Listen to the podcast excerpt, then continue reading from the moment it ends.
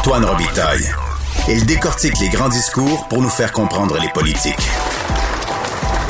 Là-haut sur la colline. Tous les vendredis, un de nos vadrouilleurs du bureau politique nous propose un retour sur la semaine à partir des dossiers qui l'ont occupé. Aujourd'hui, c'est au tour de... Il y a de la joie. Bonjour, bonjour les hirondelles, il y a de la joie. Dans le ciel par-dessus le toit. Et oui, il y a de la joie, il y a de la Geneviève Lajoie, bonjour. Bonjour Antoine. Correspondante parlementaire à l'Assemblée nationale pour le journal et le journal. Tu sors de deux semaines assez difficiles. Ben, assez difficile, on dirait deux semaines de télétravail, hein, premièrement parce que la COVID s'est invitée chez moi, Bon, comme chez bon nombre de Québécois dans les Oui. dernières semaines. plus que Euh, jamais, on dirait. Plus, hey, c'est terrible, hein. on dirait que tout, tout le monde l'a. Tout Oui. le monde l'a. Hein? C'est pire qu'Omicron. Ben oui, le- on est visiblement aussi dans beaucoup dans le BA2. euh, donc, on, on verra, on verra qu'est-ce qui va se passer parce que je viens de voir en plus euh, une information provenant de la France. Oh non, France? Info, qui disait que ceux qui ont été infectés par Omicron, un mois, un mois et demi après, pourraient être infectés par le variant, le BA2. Ah ben c'est ça, je vais l'attraper, Geneviève, parce que moi, je suis un aimant à COVID. Voilà. Je l'ai eu deux fois. Mm, mais donc, donc moi, j'ai dû, donc, comme bon nombre d'élus aussi, parce que euh, l'Assemblée nationale représente beaucoup cette semaine. Euh, on, on voit ce qui se passe dans la population. Ça, ça- ça se passe aussi au Parlement. Vraiment, À te souviens-tu quand on avait annoncé, c'était euh, vraiment un, comment dire, une primeur, là, Philomena Roti-Roti à la COVID. Là, tout le monde, là. Là, tout le monde, là. C'est quasiment, euh, c'est un passage obligé, finalement. Et c'est sûr que euh, là, ça a commencé par euh, notamment le, le premier ministre même. La, fin de- la semaine dernière, à la Oui. fin de la semaine dernière. Moi, je pensais qu'il reviendrait hier, jeudi, mais non. Non, il n'est pas revenu. euh, on on m'a informé, en fait, qu'il il va très bien. là. Les symptômes sont Oui? terminés, oui, et tout ça. C'est juste que euh, le, premier événement auquel, euh, enfin, en fait, il était convié à participer hier, euh, c'était euh, les funérailles de, euh, de, de l'ancien ministre. Marc-André Bédard, de l'ancien ministre de la Justice euh, du Parti québécois, Marc-André Bédard. Et donc, euh, c'était pas le moment peut-être euh, d'aller quand même. euh, Il y, a, il y a beaucoup, il y avait beaucoup de personnes âgées là, Ça aurait été beaucoup de, oui, exactement. Là, c'est dans une foule. Euh, donc, euh, le, m- Monsieur Legault donc, sera présent la semaine prochaine, on nous l'assure, à l'Assemblée nationale, euh, parce que ses symptômes sont disparus. Mais, mais donc, ça, ça, ça a quand même, euh, ça, ça s'est répandu au sein du gouvernement, au sein de l'équipe gouvernementale, chez des partis d'opposition aussi. Mais euh, peut-être on a une petite chanson pour nos. Oui. Ta chanson présente bien un des cas particuliers de l'actuelle vague COVID.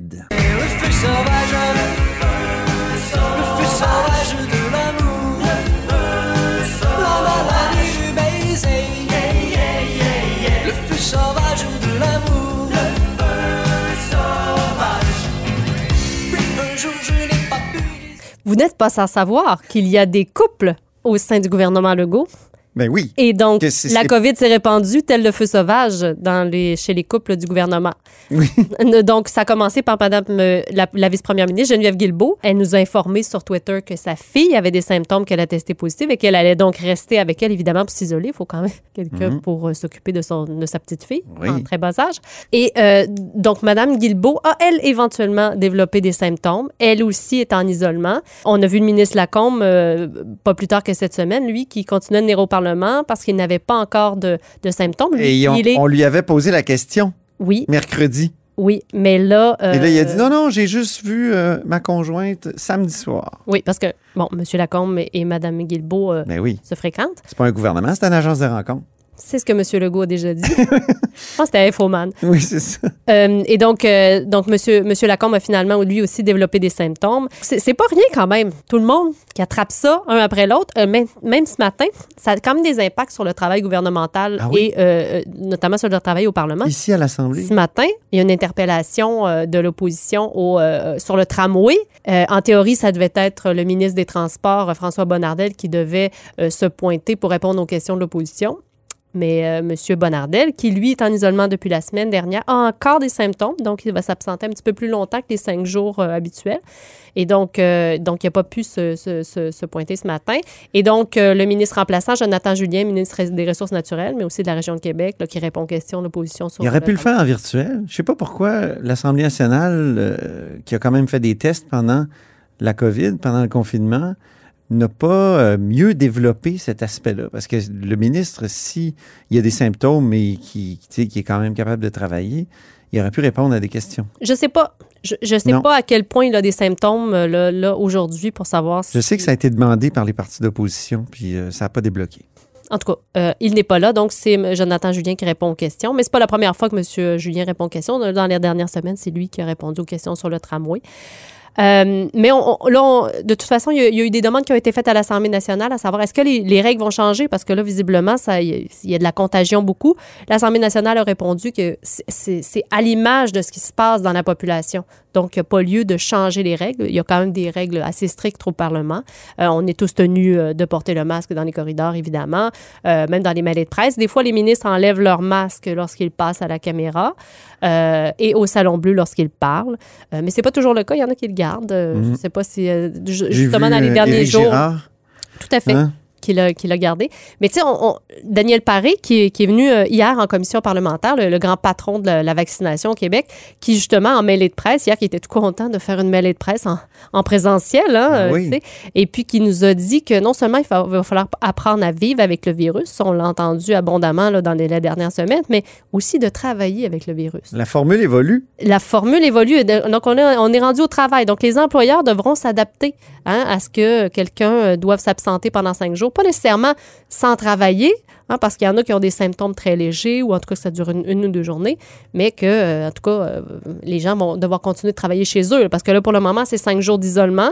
Euh, ça avait été revu. On verra aussi s'il y aura des changements la semaine prochaine à ce sujet-là, parce que... Quand on a la maladie, mais pas quand on a, un- on a Oui, eu différent. un contact. Exactement. Donc, si on a un contact, en théorie, on n'est pas obligé de, de, de s'isoler. Mais C'est pour bon, ça que M. Lacombe, qui est venu mercredi, même s'il y avait eu un contact avec Geneviève Guilbeault, il n'a pas été imprudent. mais Vincent Marissal faisait remarquer hier en point de presse, lui, si quelqu'un de sa famille avait la COVID, il a dit, il, il- il parlait de personne en particulier, il voulait viser personne en particulier, mais il dit qu'il resterait lui chez lui.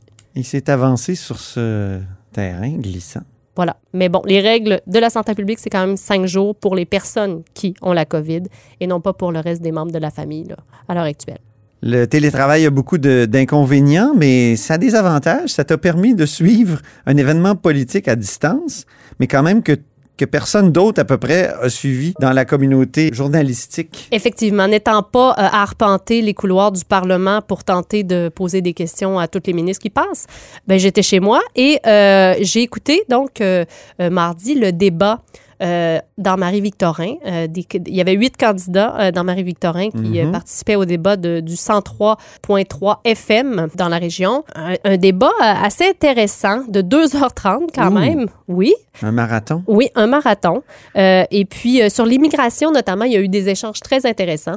OK. Donc, l'élection partielle dans Marie-Victorin, on se rappelle que le vote, c'est le 11 avril. Donc, Ça on saura à ce moment-là qui va, va re- revenir au Parlement, là, remplacer la, la députée qui avait quitté euh, Catherine Fournier, pour qui est maintenant mairesse de Longueuil. Euh, donc, euh, M. Nantel qui a dit...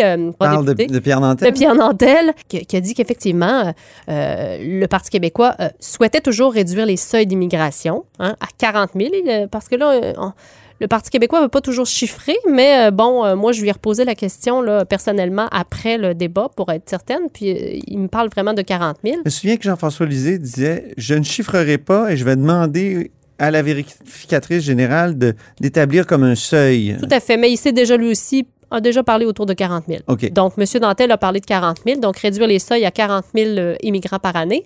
Mais il est obligé de, de, de, de- de dire que, par, par contre, un Québec indépendant, un Québec souverain, et donc qui a les pleins pouvoirs en matière d'immigration, qui choisit les gens qu'il fait venir ici, euh, notamment leurs compétences en, en français, ben là, à ce moment-là, un Québec souverain ouvrirait les vannes de l'immigration euh, aux nouveaux arrivants.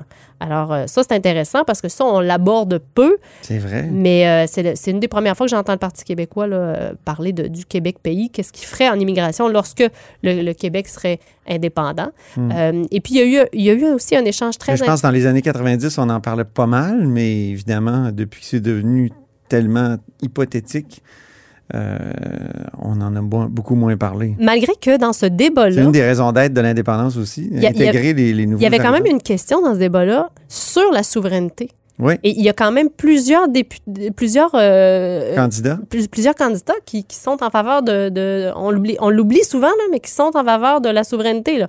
On parle a- de Québec solidaire, Oui. euh, du Parti québécois.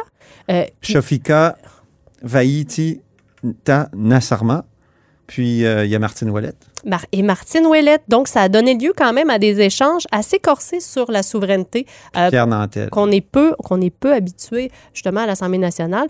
Et là, Martine Ouellette, évidemment, on, on se souvient de Martine Ouellette, hein, ancienne ministre. Oui, parle-nous de la présence de Martine Ouellette, ancienne députée de Vachon. Euh, je vous dirais qu'elle n'a pas changé, elle n'a pas perdu sa verve. Euh, très intense. Oui. Euh, ah oui, et là, à défendre la souveraineté avec, avec candeur. Et puis, Mais là, son, son parti, c'est euh, Climat Québec. Donc, c'est un parti écologiste. souverainiste et écologiste. écologiste. Et, euh, et lorsqu'elle a été questionnée justement par le candidat des Verts, M. Tirel, euh, Alex Tirel, oui. l'éternel candidat. Il est toujours candidat dans les partiels. exactement. Et Depuis lui, combien d'années? lui a reproché à Martine Ouellette de, de, de, de, de, se- de brandir l'étiquette écologiste alors qu'elle est une ancienne ministre des Ressources naturelles qui a, euh, selon lui, euh, donné le feu vert à la fracturation hydraulique sur Anticosti. Ma- Martine Ouellette, elle n'était pas Ouf. du tout contente Ça a dû la de piquer. cette atta- Oui, ça l'a piqué. Elle a répliqué que euh, M. Tirel était sur le bord de la, dif- de la diffamation et que, euh, oui, et qu'elle euh, n'avait jamais donné, donné le, le- le feu vert à la fracturation hydraulique et qu'elle ne l'aurait jamais fait de toute façon. Alors, euh, un, un- un échange intéressant. Oui, puis as sorti euh, aussi un autre extrait, Geneviève, où euh, c'est pas Madame Dorismont qui est questionnée, parce que la candidate de la CAQ, Shirley Dorismont, était vraiment questionnée constamment. Puis là, l'extrait que tu m'as euh, permis de sortir, c'est plutôt la candidate libérale hein, qui pose une question à Anne Casabonne. Oui, la libérale Émilie Nollet euh, qui pose euh, une question à la, candidate du Parti conservateur du Québec, euh, Anne Casabonne, sur l'immigration. Et on découvre des choses aussi sur le, parti de Éric Duhem et ses, et ses différentes positions qu'on connaît peu pour le moment. Donc, je vais donner une pause à Madame Dorismont avec les questions. Je vais plutôt m'adresser à Madame Casabonne. Donc, j'ai fait un, saut quand j'ai entendu l'expression compatibilité civila- civila- Bon, je- juste pour faire exprès, je, je départ. Civilisationnelle, merci. Euh, donc, je trouve que c'est une pente glissante qui peut mener à la division. Je trouve que c'est dangereux de parler de ça. Euh, donc, moi, euh, qu'est-ce qu'une civilisation compatible? Moi, je rencontre beaucoup de personnes immigrantes depuis le début de la campagne et depuis de nombreuses années. Euh, J'ai rencontré juste cette semaine une dame du Venezuela qui venait d'arriver et qui dit elle n'est pas dans son domaine de travail, mais elle veut travailler. Elle est maintenant dans les assurances alors qu'elle est journaliste. Je connais euh, des, des gens, euh, qui un, un jeune qui arrive du Maroc qui dit je, je peux pas encore travailler, je veux m'impliquer bénévolement. Où dois-je aller? Je je rencontre des gens qui ne qui ne demandent qu'à être heureux, à avoir un travail, à vivre en paix avec leur famille, à contribuer à la société québécoise, à s'y à s'y intégrer et à aimer. Donc euh, donc je crois qu'on faut faire attention faut, avec faut- ce faut terme-là. pas, faut pas s'énerver comme ça. Non, parce que c'est juste être compatible avec nos chartes. C'est de croire en l'égalité homme-femme. C'est d'accepter les homosexuels. C'est d'accepter euh, les- les- les- la communauté LGBTQ. Alors donc c'est en ce sens-là. Faut pas s'énerver. euh. J'aime beaucoup tes extraits, Geneviève, parce qu'on t'entend toujours taper furieusement. Oui, mais c'est intéressant, c'est parce que là, Ça prouve que c'est un ça bon prouve que c'est passage. un bon passage et que là, je, je m'énerve un petit peu. Là. Je me mets à taper parce que, oh, il y a quelque chose d'intéressant. Et justement, c'est intéressant. Qu'est-ce que la compatibilité civilisationnelle, Antoine? Ouais. Est-ce que tu sais ce que c'est? C'est occidental, j'imagine. C'est Ben, Je suis pour allée ça que voir. l'exemple du Venezuela, ça serait peut-être compatible, mais... Oui, mais euh, en tout cas, je suis- allée voir dans, que le- dans le Je me souviens programme. du livre Le choc des civilisations de Samuel Huntington, où il y avait huit civilisations. Et là, lui aussi parlait de compatibilité et d'incompatibilité. Ben, tout à fait. Mais la, la question, en tout cas, je suis allée voir dans le programme du Parti conservateur du Québec et on parle donc, euh, on, on dit on sélectionnera les immigrants permanents en fonction de leur compatibilité donc civilisationnelle, c'est-à-dire valeur occidentale et capacité d'intégration à la culture québécoise Oh! et à leur connaissance avérée de la langue française. Donc, mais euh, ça pose la question, quelle civilisation ne serait donc pas compatible avec le Québec? Euh, Faudra poser la question. ben, j'ai posé la question, moi, suite à ce débat-là, au Parti conservateur. Euh, euh, mais je, en tout cas, pour le moment, je n'ai aucun, aucune T'as pas de réponse? du parti. Non, et ça fait déjà plusieurs jours. Je, ça, ça- ça m'intéresse de savoir qu'est-ce que ça signifie parce qu'est-ce qu'il y a des gens, donc, de certaines de certains endroits du monde qui ne devraient pas euh, immigrer au Québec en raison de cette On incompatibilité. se souvient de l'embargo musulman aux États-Unis sous Trump? Ça, c'était aussi ce type d'argument-là. Ils sont incompatibles. En tout cas, il faudra voir parce que, euh, évidemment, elle, elle a ouvertement euh, parlé de, de cet aspect-là qui est dans le programme du parti, qui a été adopté à l'automne dernier. Et donc, mais il va falloir avoir des explications de qu'est-ce que, qu'est-ce que ça veut dire parce que euh, les gens, là, le Parti conservateur du Québec monte dans les sondages, on l'a vu dernièrement. Euh, là, euh, C'est une vraie tendance en plus. Plein une- de sondages, plein de maisons de sondages. ouais. Exactement. Mais là, quand on monte dans les sondages, on doit aussi expliquer toutes ces positions qu'on a prises en congrès. Euh, et puis là, on n'a pas d'explication pour le moment là-dessus. Euh, va falloir que M. Duhem euh, s'explique, que Mme Claire Sanson s'explique, que Mme Casabonne s'explique aussi. Qu'est-ce que ça veut dire? C'est bien beau de parler de... de, de Ben, elle a euh, dit nos chartes. oui, donc euh, et- elle parle de, de, de, de, l'égalité entre les hommes et les femmes, de respecter euh, les homosexuels, les gens euh, LGBT. Euh, OK, donc quelle civilisation ne respecte pas ça selon le Parti conservateur du Québec? Euh, c'est une question en suspens et qui devra... On a hâte que tu aies la réponse, Geneviève. Ben oui, moi tu viendras aussi. nous en parler. Effectivement, je ne manquerai pas l'occasion, Antoine. Merci beaucoup pour ce tour d'horizon de la semaine à travers euh, les dossiers qui t'ont occupé et intéressé, chère Geneviève, et à très bientôt. Merci, Antoine. Je rappelle que Geneviève Lajoie est correspondante parlementaire à l'Assemblée nationale pour le journal et le journal. Et c'est ainsi que se termine La Haut sur la colline en ce vendredi. Merci beaucoup d'avoir été des nôtres. Je vous souhaite une bonne fin de semaine. N'hésitez surtout pas à diffuser vos segments préférés sur vos réseaux. Ça, c'est la fonction partage. Et je vous dis à lundi.